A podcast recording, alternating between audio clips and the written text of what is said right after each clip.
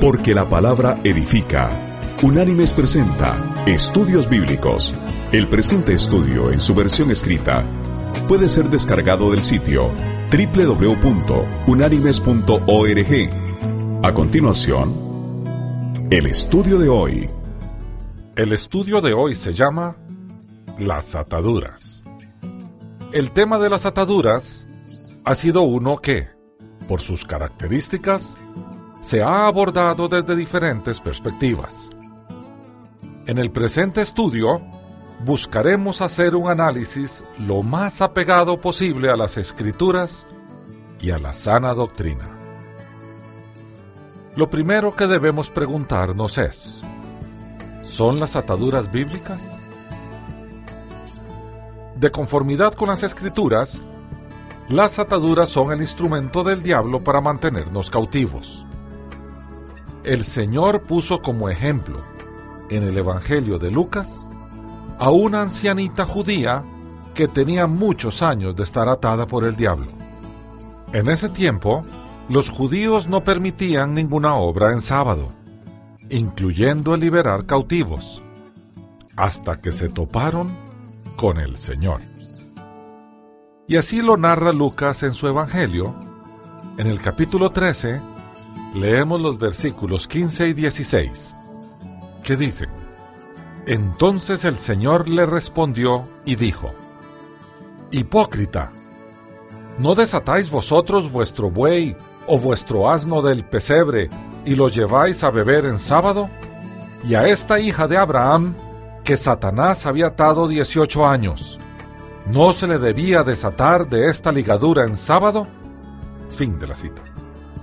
Esto nos recuerda lo que el profeta Isaías había hablado en su libro en el capítulo 52, versículo 2. Hablando del pueblo de Israel, dice, Sacúdete el polvo, levántate y siéntate, Jerusalén. Suelta las ataduras de tu cuello, cautiva hija de Sión. Fin de la cita. Este tema de las ataduras nos lleva a preguntarnos cómo es que ocurre. Y la verdad de las cosas es que nos atamos voluntariamente. Pese a que las ataduras son espirituales y malignas, ya sea por ignorancia o por voluntad, nos atamos en las tres áreas de nuestro ser, cuerpo, alma y espíritu. Analicemos cada una de ellas. Empecemos entonces por el cuerpo. Lo primero que nos ata es el sexo ilícito. Dentro de estas ataduras encontramos el sexo ilícito o inmoral. Las escrituras encierran en el concepto de fornicación, palabra derivada del griego porneia, de donde viene pornografía, todo acto sexual inmoral no avalado o respaldado por las escrituras mismas. Allí se agrupan las relaciones sexuales antes del matrimonio, el adulterio, toda forma de homosexualismo, sexo con animales, sexo entre parientes, etc. La razón espiritual detrás de eso la explica Pablo cuando, refiriéndose a la prostitución de sacerdotisas paganas, explica a la iglesia lo siguiente. Y así le dice el apóstol Pablo a la iglesia en Corinto, en la carta que le envió, capítulo 6, versículo 16. ¿O no sabéis que el que se une con una ramera es un cuerpo con ella? Porque, ¿no dice la escritura, los dos serán una sola carne? Fin de la cita. La segunda atadura del cuerpo son las adicciones. Incluyen aquellos excesos que son inmanejables, dentro de los cuales están el licor, los cigarrillos, las drogas, la gula, el juego, la pornografía, etc. Las adicciones, que en apariencia traen placer temporal, frecuentemente se pueden relacionar con algunas dolencias del alma, como la falta de perdón o la disminución en la autoestima producto de una educación deficiente en el hogar. Según los últimos descubrimientos científicos, hay un gen que hace a las personas proclives a las adicciones. Por lo tanto, hay que huir de ellas. Pasemos ahora a las ataduras del alma. Ellas las podemos agrupar en varias clasificaciones. Pero es aquí donde se agrupan sobre todo los dolores del alma. La primera de ellas es el rencor y la falta de perdón. Guardar rencor y no perdonar a los que nos han dañado nos mantiene atados. Ata más al que siente el rencor que al que le dañó. La falta de perdón nos carcome, nos va matando poco a poco. Es un veneno silencioso que mata al que lo atesora. Y esto dice el autor de los Hebreos, capítulo 12, versículo 15. Mirad bien para que ninguno deje de alcanzar la gracia de Dios, y para que no brote ninguna raíz de amargura que os perturbe y contamine a muchos. Fin de la cita. Y el Señor nos dejó una parábola relacionada con el perdón. Ella está detallada en el Evangelio de Mateo, capítulo 18, desde el versículo 23 hasta el versículo 35. Y dice así, Por lo cual el reino de los cielos es semejante a un rey que quiso hacer cuentas con sus siervos. Cuando comenzó a hacer cuentas, le fue presentado uno que le debía diez mil talentos.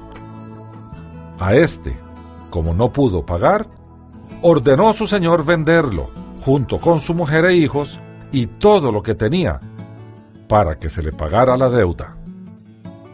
Entonces aquel siervo, postrado, le suplicaba diciendo, Señor, ten paciencia conmigo, y yo te lo pagaré todo.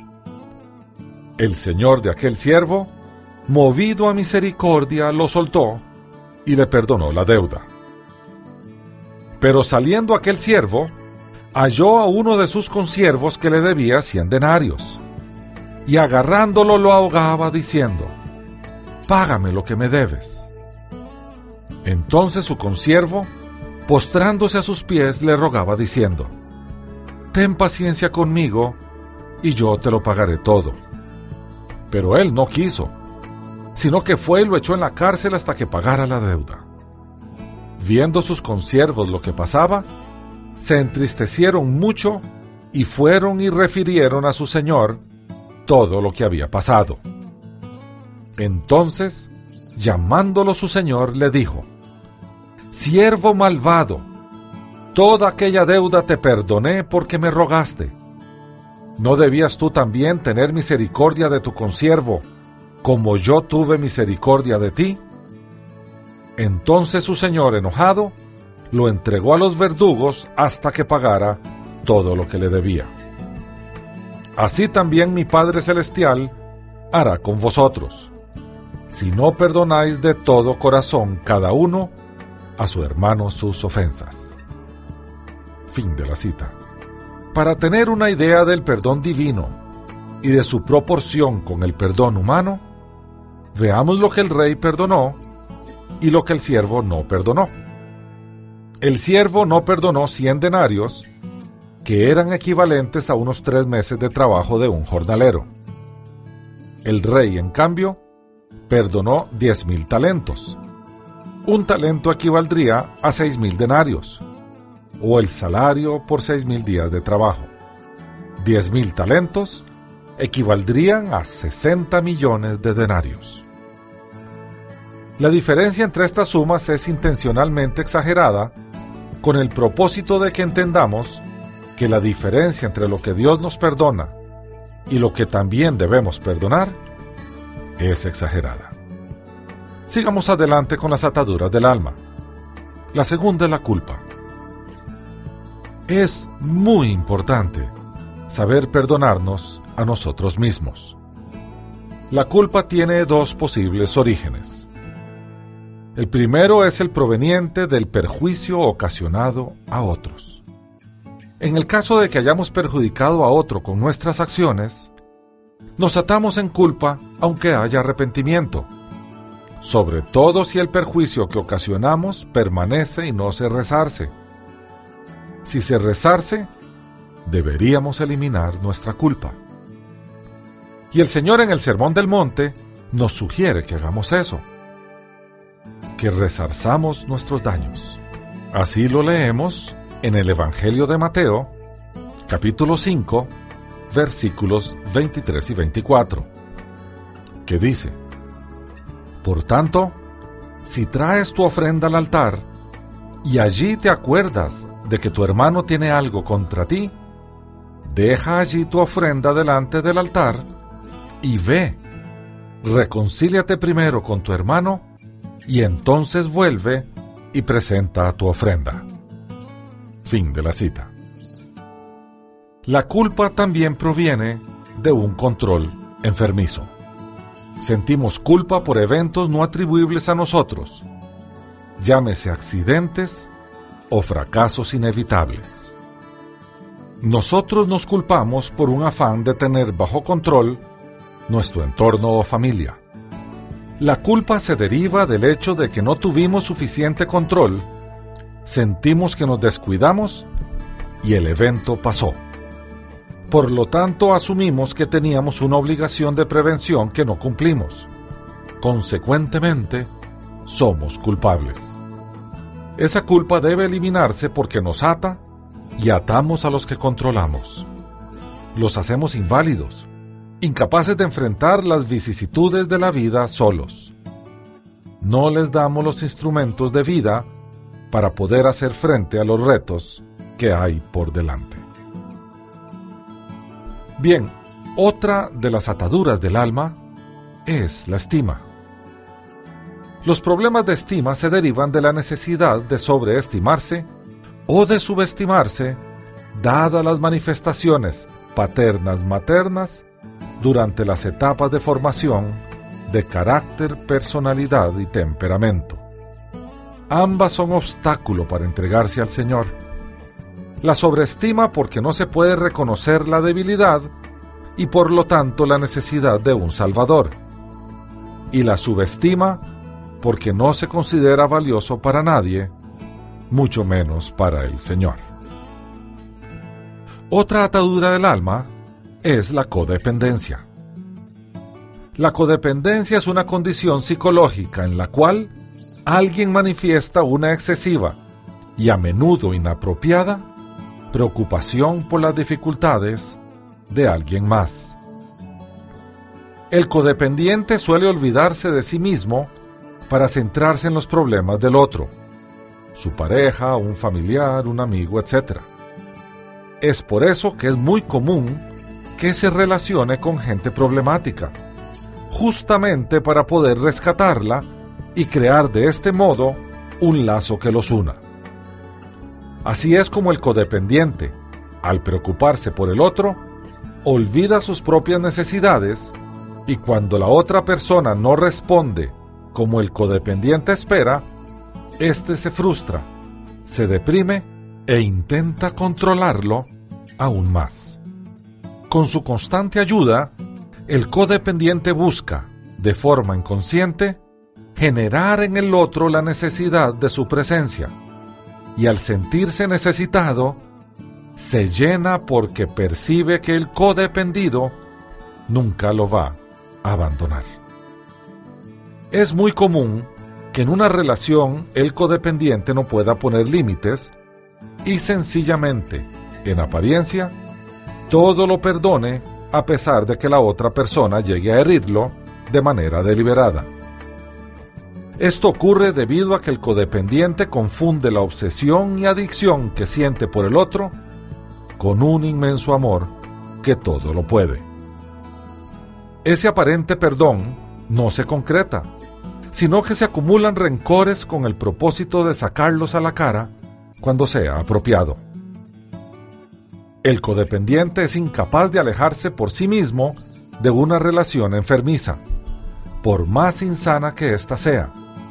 Y es muy común que lleguen a pensar que más allá de esa persona se acaba el mundo, hasta que reconocen su condición psicológica y buscan ayuda para terminar con la codependencia o no volver a generar su codependencia en otras personas o en futuras relaciones.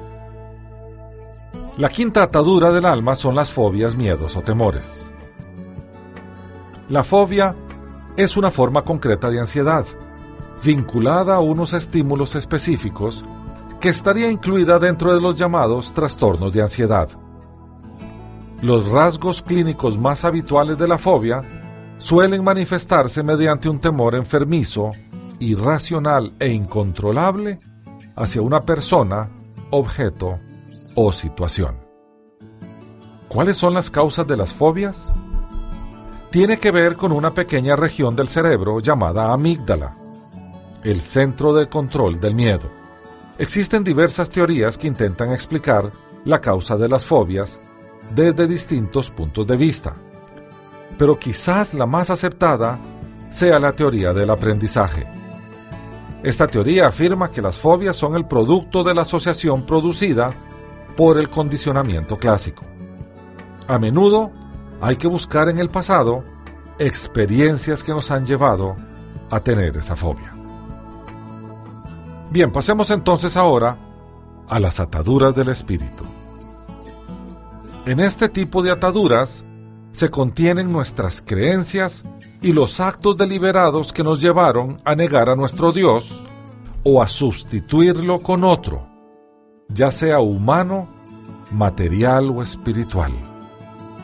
La religiosidad, la idolatría y el ocultismo en todas sus formas son considerados como ataduras espirituales.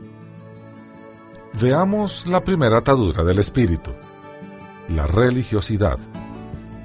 El Señor reservó su discurso más violento para los religiosos de la época, los fariseos. Y este discurso quedó consignado en el Evangelio de Mateo, capítulo 23, versículos desde el 1 hasta el 33. Y dice así la escritura. Entonces habló Jesús a la gente y a sus discípulos diciendo, En la cátedra de Moisés se sientan los escribas y los fariseos. Así que, todo lo que os digan que guardéis, guardadlo y hacedlo. Pero no hagáis conforme a sus obras, porque dicen, pero no hacen. Atan cargas pesadas y difíciles de llevar y las ponen sobre los hombros de los hombres, pero ellos ni con un dedo quieren moverlas. Antes bien, hacen todas sus obras para ser vistos por los hombres, pues ensanchan sus filacterias y extienden los flecos de sus mantos. Aman los primeros asientos en las cenas, las primeras sillas en las sinagogas, las salutaciones en las plazas y que los hombres los llamen rabí, rabí. Pero vosotros no pretendáis que os llamen rabí, porque uno es vuestro maestro, el Cristo, y todos vosotros sois hermanos. Y no llaméis Padre vuestro a nadie en la tierra, porque uno es vuestro Padre, el que está en los cielos. Ni seáis llamados maestros, porque uno es vuestro Maestro, el Cristo. El que es el mayor de vosotros, sea vuestro siervo. Porque el que se enaltece será humillado, y el que se humilla será enaltecido. Pero, ay de vosotros, escribas y fariseos hipócritas, porque cerráis el reino de los cielos delante de los hombres, pues ni entráis vosotros, ni dejáis entrar a los que están entrando. Ay de vosotros, escribas y fariseos hipócritas, porque devoráis las casas de las viudas y como pretexto hacéis largas oraciones. Por esto recibiréis mayor condenación. Ay de vosotros, escribas y fariseos hipócritas, porque recorréis mar y tierra para ser un prosélito, y cuando lo conseguís, lo hacéis dos veces más hijo del infierno que vosotros. Ay de vosotros, guías ciegos, que decís, si alguien jura por el templo, no es nada. Pero si alguien jura por el oro del templo, es deudor. Insensatos y ciegos. Porque ¿cuál es mayor? ¿El oro o el templo que santifica al oro? También decís, si alguien jura por el altar no es nada, pero si alguien jura por la ofrenda que está sobre él es deudor. Necios y ciegos. Porque ¿cuál es mayor? ¿La ofrenda o el altar que santifica la ofrenda? El que jura por el altar, jura por él y por todo lo que está sobre él. Y el que jura por el templo, jura por él y por el que lo habita. Y el que jura por el cielo, jura por el trono de Dios y por aquel que está sentado en él. Ay de vosotros, escribas y fariseos hipócritas, porque diezmáis la menta, el anís y el comino, y dejáis lo más importante de la ley, la justicia, la misericordia y la fe. Esto era necesario hacer sin dejar de hacer aquello. Guías ciegos, que coláis el mosquito y tragáis el camello. Ay de vosotros, escribas y fariseos hipócritas, porque limpiáis lo de fuera del vaso y del plato, pero por dentro estáis llenos de robo y de injusticia. Fariseo ciego, limpia primero lo de dentro del vaso y del plato, para que también lo de fuera quede limpio. Ay de vosotros, escribas y fariseos hipócritas, porque sois semejantes a sepulcros blanqueados, que por fuera la verdad se muestran hermosos, pero por dentro están llenos de huesos de muertos y de toda inmundicia. Así también vosotros por fuera a la verdad os mostráis justos a los hombres, pero por dentro estáis llenos de hipocresía e iniquidad. Ay de vosotros, escribas y fariseos hipócritas, porque edificáis los sepulcros de los profetas y adornáis los monumentos de los justos y decís, si hubiéramos vivido en los días de nuestros padres, no habríamos sido sus cómplices en la sangre de los profetas. Con esto dais testimonio contra vosotros mismos de que sois hijos de aquellos que mataron a los profetas. Vosotros, pues, colmad la medida de vuestros padres. Serpientes, generación de víboras, ¿cómo escaparéis de la condenación del infierno? Fin de la cita. Bien, la segunda atadura espiritual es la idolatría. La adoración a seres u objetos que toman el lugar de nuestro Dios es idolatría porque ponemos nuestra fe en objetos o ideas y no en el Señor. El ser humano tiende a ser idólatra porque deja que el primer lugar en su corazón lo ocupe alguien o algo que no es Dios. Y eso a nuestro Dios no le agrada. Así lo dice él y se consigna en el libro del Éxodo capítulo 20, versículo 5, que dice, Porque yo soy Jehová, tu Dios, fuerte y celoso. Fin de la cita. Y en el libro de Deuteronomio capítulo 5, versículos del 7 al 10, el Señor nos habla de la idolatría. Y dice el Señor así, No tendrás dioses ajenos delante de mí no harás para ti escultura ni imagen alguna de cosa que está arriba en los cielos, ni abajo en la tierra, ni en las aguas debajo de la tierra. No te inclinarás a ellas ni las servirás, porque yo soy Jehová tu Dios, fuerte, celoso, que visito la maldad de los padres sobre los hijos hasta la tercera y la cuarta generación de los que me aborrecen, y hago misericordia a millares, a los que me aman y guardan mis mandamientos. Fin de la cita. Y el apóstol Pablo, en la primera carta que envía a la iglesia en Corinto, en el capítulo 12, versículo 2, dice, Sabéis que cuando erais gentiles, se os extraviaba, llevándoos como se os llevaba a los ídolos mudos. Fin de la cita. El ocultismo, la adivinación y la necromancia también son ataduras espirituales. Toda forma de adivinación es despreciable ante los ojos de nuestro Dios. En el libro de Deuteronomio en el capítulo 18, versículos del 10 al 14, el Señor es explícito en este tema. Y así dice él, No se ha hallado en ti quien haga pasar a su hijo o a su hija por el fuego, ni quien practique adivinación, ni agorero, ni sortílego, ni hechicero, ni encantador, ni adivino, ni mago, ni quien consulte a los muertos. Porque es abominable para Jehová cualquiera que hace estas cosas. Y porque estas cosas abominables Jehová tu Dios expulsa a estas naciones de tu presencia. Perfecto serás delante de Jehová tu Dios. Porque estas naciones que vas a heredar, a agoreros y adivinos oyen, pero a ti no te ha permitido esto, Jehová tu Dios. Fin de la cita. Y el profeta Isaías, más adelante en la historia, en el libro que escribió capítulo 8 versículos 19 y 20, dice lo siguiente, Si os dicen, preguntad a los encantadores y a los adivinos que susurran hablando, responded, ¿no consultará el pueblo a su Dios? ¿Consultará a los muertos por los vivos?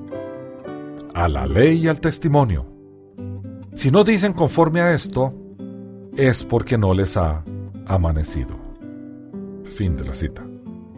La cuarta atadura espiritual es la astrología.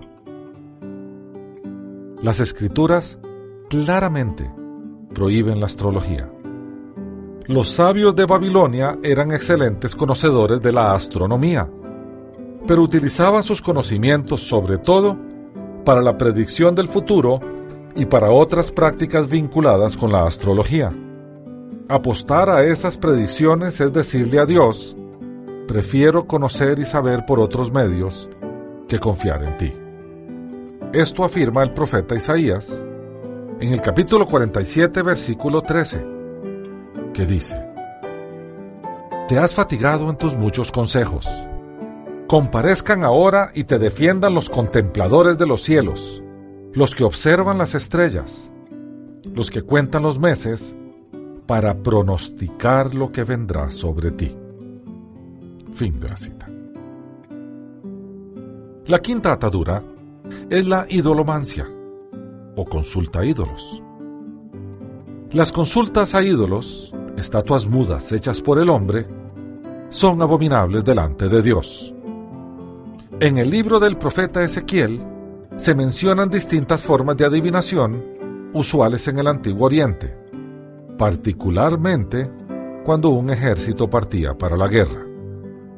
Y leemos del libro de Ezequiel, capítulo 21, versículo 21, que dice, Porque el rey de Babilonia se ha detenido en una encrucijada, al principio de los dos caminos, para usar de adivinación ha sacudido las saetas, consultó a sus ídolos, miró un hígado.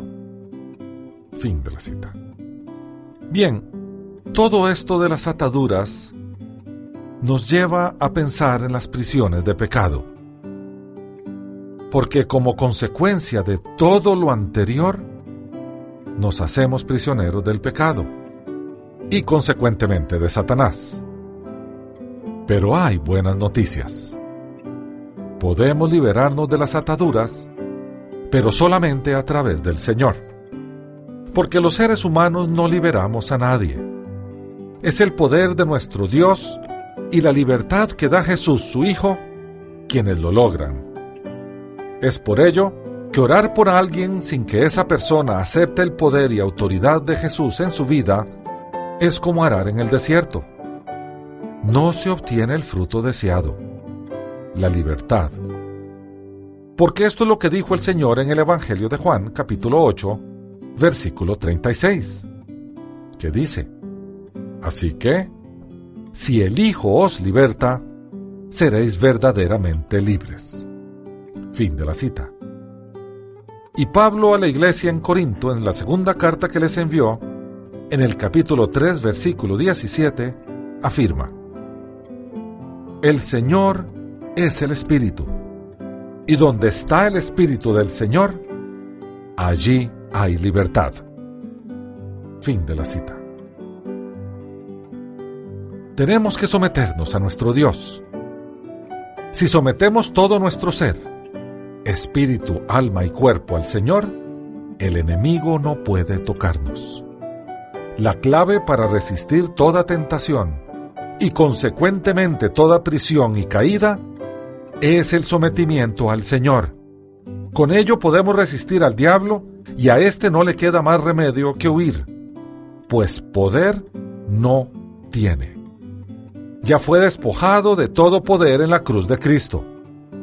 Solo tiene poder si nosotros se lo damos. Y Santiago en su libro dice en el capítulo 4, versículo 7 lo siguiente.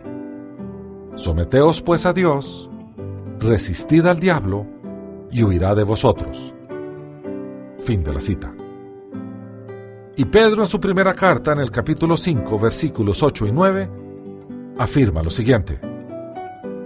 Sed sobrios y velad, porque vuestro adversario el diablo, como león rugiente, anda alrededor buscando a quien devorar. Resistidlo firmes en la fe. Fin de la cita. Esto implica que como miembros de la Iglesia debemos buscar ayuda. Para cualquier forma de atadura, requerimos ayuda de nuestros hermanos en Jesús. La Iglesia, el cuerpo de Cristo, tiene miembros con ministerios específicos que nos pueden ayudar. Hay hermanos especializados en las ataduras del cuerpo y del alma así como hermanos que ven las ataduras espirituales. Siempre tenemos que buscar a aquellos hermanos que el Señor ha elegido y que les impartió dones y talento para ayudar a los que necesitan. Porque es atando y desatando como logramos esto. Podemos atar los poderes de las tinieblas y desatarnos en el poder del Señor. Él nos delegó ese poder. Así se consignó en el Evangelio de Mateo capítulo 18, versículo 18, donde el Señor dice, y todo lo que desatéis en la tierra será desatado en el cielo. Y en el Evangelio de Mateo capítulo 12, versículos del 22 al 30, se narra lo siguiente. Entonces le llevaron un endemoniado ciego y mudo, y lo sanó, de tal manera que el ciego y mudo veía y hablaba. Toda la gente estaba atónita y decía, ¿será este el hijo de David? Pero los fariseos al oírlo decían, Este no echa fuera los demonios, sino por Belcebú, príncipe de los demonios. Sabiendo Jesús los pensamientos de ellos, les dijo, Todo reino dividido contra sí mismo es asolado, y ninguna ciudad o casa dividida contra sí misma permanecerá. Si Satanás echa fuera a Satanás, contra sí mismo está dividido. ¿Cómo pues permanecerá su reino? Y si yo echo fuera a los demonios por Belcebú, ¿por quién los echan vuestros hijos? Por tanto, ellos serán vuestros jueces. Pero si yo por el Espíritu de Dios echo fuera a los demonios, ciertamente ha llegado a vosotros el reino de Dios. Pues ¿cómo puede alguno entrar en la casa del hombre fuerte y sacar sus bienes si primero no lo ata? Entonces podrá saquear su casa. El que no está conmigo está contra mí, y el que conmigo no recoge, desparrama. Fin de la cita. Y en el Evangelio de Lucas, en el capítulo 10, versículos 18 y 20, el Señor nos dice lo siguiente. Os doy potestad de pisotear serpientes y escorpiones, y sobre toda la fuerza del enemigo, y nada os dañará. Pero no os regocijéis de que los espíritus se os sujetan, sino regocijaos de que vuestros nombres están escritos en los cielos. Fin de la cita. En conclusión, hay tres áreas de nuestra vida en las que somos atacados.